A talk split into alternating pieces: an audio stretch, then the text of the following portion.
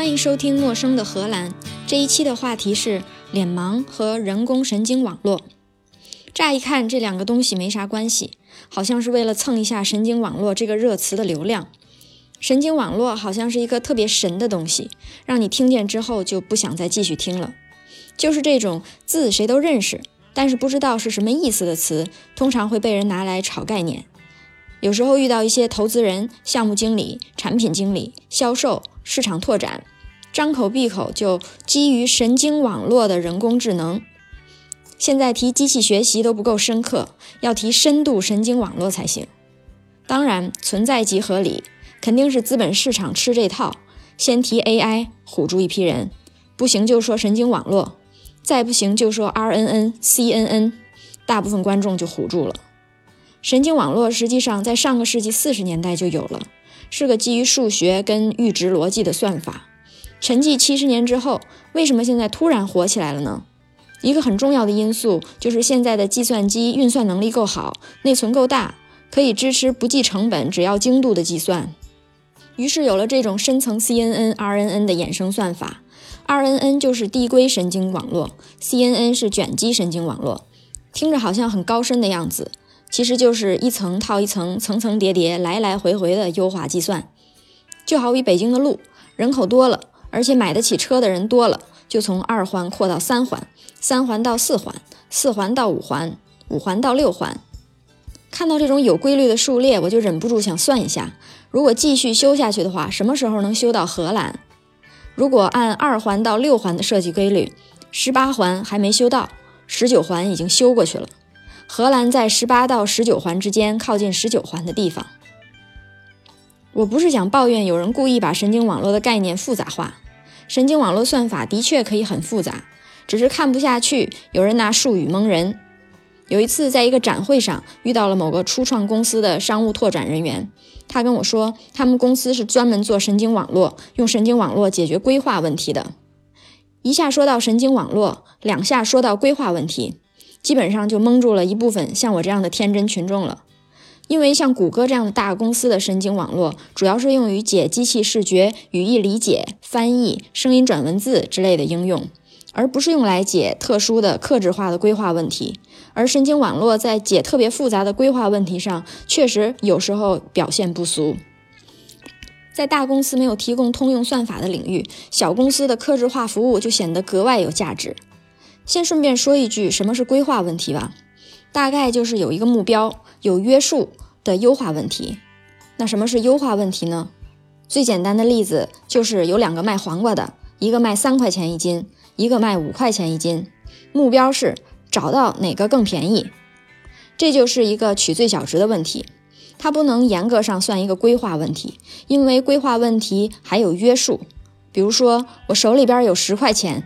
一根黄瓜两块钱，一个西红柿一块钱，在能做出来西红柿炒黄瓜的情况下，我想要买到最多个数的蔬菜，应该怎么买？这就是一个规划问题了。高级一点的规划问题，而且还很容易懂的，就是从家去上班有 n 条路可以选，哪条最近？非常复杂的规划问题，还可以说，如果你把当时的车流情况还有公共交通也考虑进来。搭别人车的人还要考虑等他过来载你的时间，再算上未来的天气预报，会不会因为下大雨堵车，这些情况都考虑进来，哪条路用的时间将会最短？这就是一个非常复杂而且无解的规划问题。这类用脑子不能理解的问题，神经网络经常可以得到大力出奇迹的效果。回到刚才那个展会的故事。听到他说他们公司用神经网络解规划问题，我就觉得可以赶紧学习一下。至今都记得那个商务拓展一脸骄傲跟我说，他们公司是专门用神经网络解生产线排期、预测 GDP 增长、面包房送货的问题，顿时把我蒙住了。这些问题用得着神经网络解吗？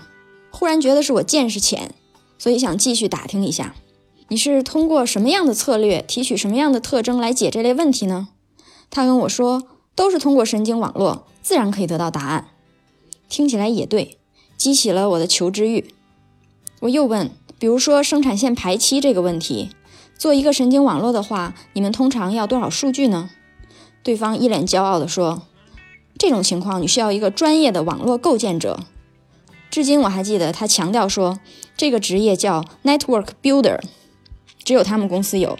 当时把我进一步蒙住。这个网络构建者是干什么的呢？是要控制每一层网络的输入输出跟各种函数吗？对方又用下巴看着我说：“你的这个问题就很初级，你真的需要一个职业的 Network Builder。”那我就问，我需要提供多少数据点来训练网络呢？他说至少要三十个吧。嗯，这听着怎么像是骗人的呢？确定不是在说统计学里边的基本数据空间的要求吗？总之，神经网络、人工智能、数据科学、机器学习这些词都不停地被另有目的的人所利用，要么博人眼球，要么为了拿投资，钱浪费了也没推动技术进步。非常不耻这类人的做法。市场上的信息多，就分不清到底是我自己知识储备不够，还是被人忽悠了。炒名词就炒名词吧。我相信有很多人是坚信他说的都是实话的，因为按他理解的神经网络、人工智能、数据科学、机器学习就是无所不能的。他说着说着，自己都被自己的科学观给感动了。忽悠还有另外一个流派，投产流。有个点子就说已经被国际大公司看好了，做了个实验就说已经投产了，在某种特别理想的条件下做成了一个实验一次，跟拥有了什么产能差着十万八千里呢？好吗？当然，市场上也需要这种乐观的言论。技术进步本来就很艰难，需要很多关注，很多投资。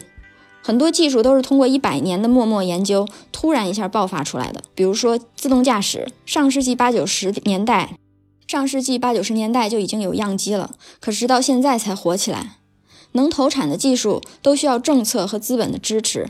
不得不承认，在某段时间、某个范围、某些言过其实的宣传，确实可以推动政策和资本的聚集，引来了大量资金，才会有机会把一个技术突然之间推向成熟。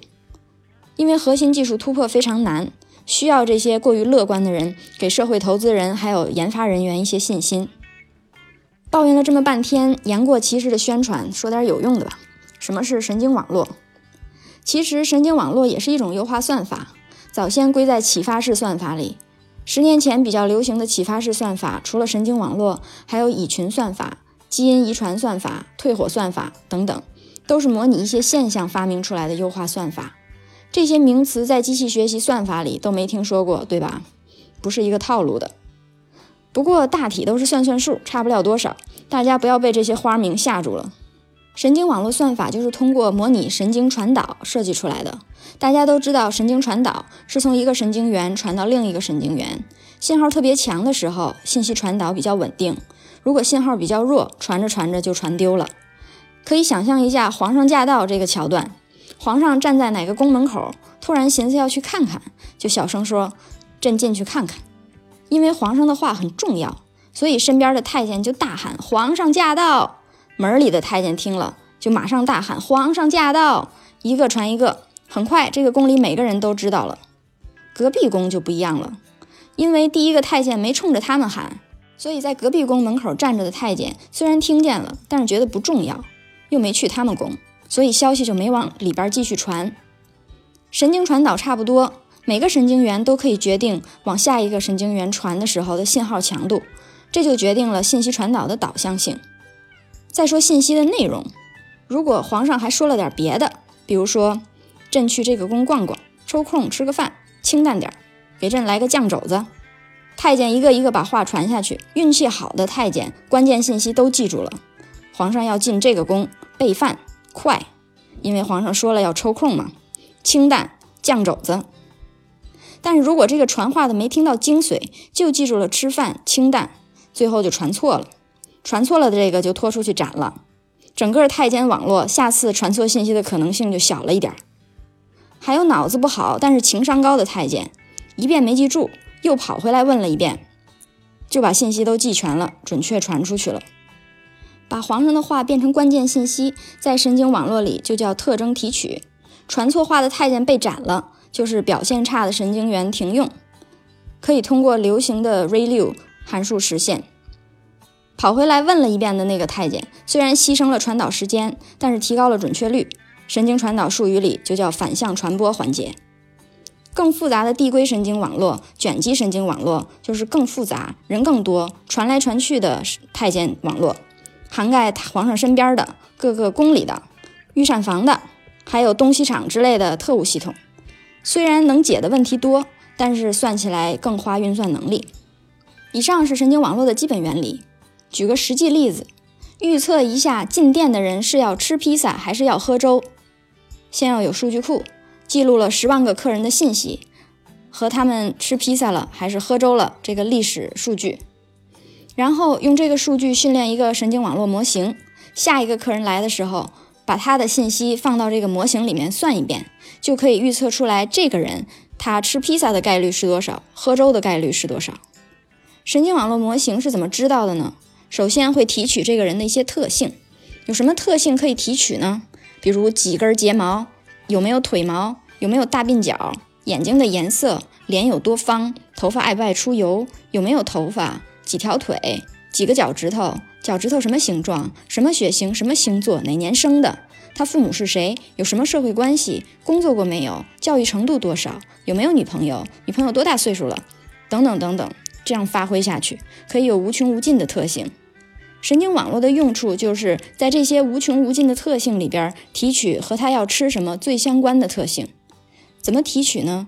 就是靠已知的十万人的情况，比如每个人提取一万种特征，神经网络就会在这一万种特征里面选出来和他吃披萨这个结果最相关的一些特征。神经网络选的特征未必是某一个单独的特征，也有可能是几个特征的组合，或者几个特征组合之后的一个复杂方程。这个就是神经网络的最基本的算法。当然，神经网络是一类算法，有各种各样的变换，有的更适合语言翻译，有的更适合语义理解，有的更适合图像识别，都不太一样。但是大概理论就是这样，在已知的数据里边取得最相关的特征、特征组合，以及这些特征和目标的复杂关系。说了这么多，还记得本期题目吗？脸盲和神经网络。我们经常听到外国人会说，所有的亚洲人长得都一样。但是我们不但能分清楚中日韩东南亚人，还能看出每个中国人长得都不一样。但是外国人就不能。反过来也差不多。我们经常觉得西方人长得都一样。我在看外国电影的时候，总觉得，哎，这个人刚刚不是死了吗？但实际上是另外一个外国演员刚刚死了。如果有不服的，觉得你中国人、外国人都能认得清清楚楚。那猴呢？你能分出来每个猴长得不一样吗？为什么会有这种情况呢？这不是我掰出来的，早有研究。分不清外国人的长相被称为异族效应，在一九九一年就被一组科学家定义了。人们对于同种族面孔的记忆力比对不同种族的要好。之后的研究还发现，是因为我们在从婴儿到成年的知觉发展过程中出现了知觉窄化的现象。用神经网络的原理也能解释，我们识别脸的神经网络是小时候训练成的，在特征提取这个环节，只提取了跟我们身边人有关的特征，而之后的识别都是基于这些特征识别的。比如小时候看到的都是中国人，都是黄皮肤、黑眼睛、黑头发，所以在识别人的时候就会忽略头发、眼睛、皮肤的颜色，因为大家都一样，对识别没有帮助，就通过强化对其他特征的识别。来认人，比如眼神儿、颧骨高低、脸的形状等等。外国人小的时候辨别一个人，首先最大的特征就是这个人的头发是金色的、棕色的还是黑色的，然后是眼睛是蓝的、绿的、棕色的、黑色的，肤色是什么？而像颧骨、脸型、笑容这些，可能根本就不需要。让一个西方长大的人来辨别亚洲人，他们系统里提取的信息还是头发、眼睛、皮肤的颜色，就会觉得亚洲人长得都一样。但是对我们来说，头发、眼睛、皮肤的颜色虽然没有特别训练过，但是分辨能力的颜色大家都有，而且我们还可以分辨眼神、颧骨高低、脸型。既然有了这些额外的特征识别的能力，为什么我们辨别西方人还同样困惑呢？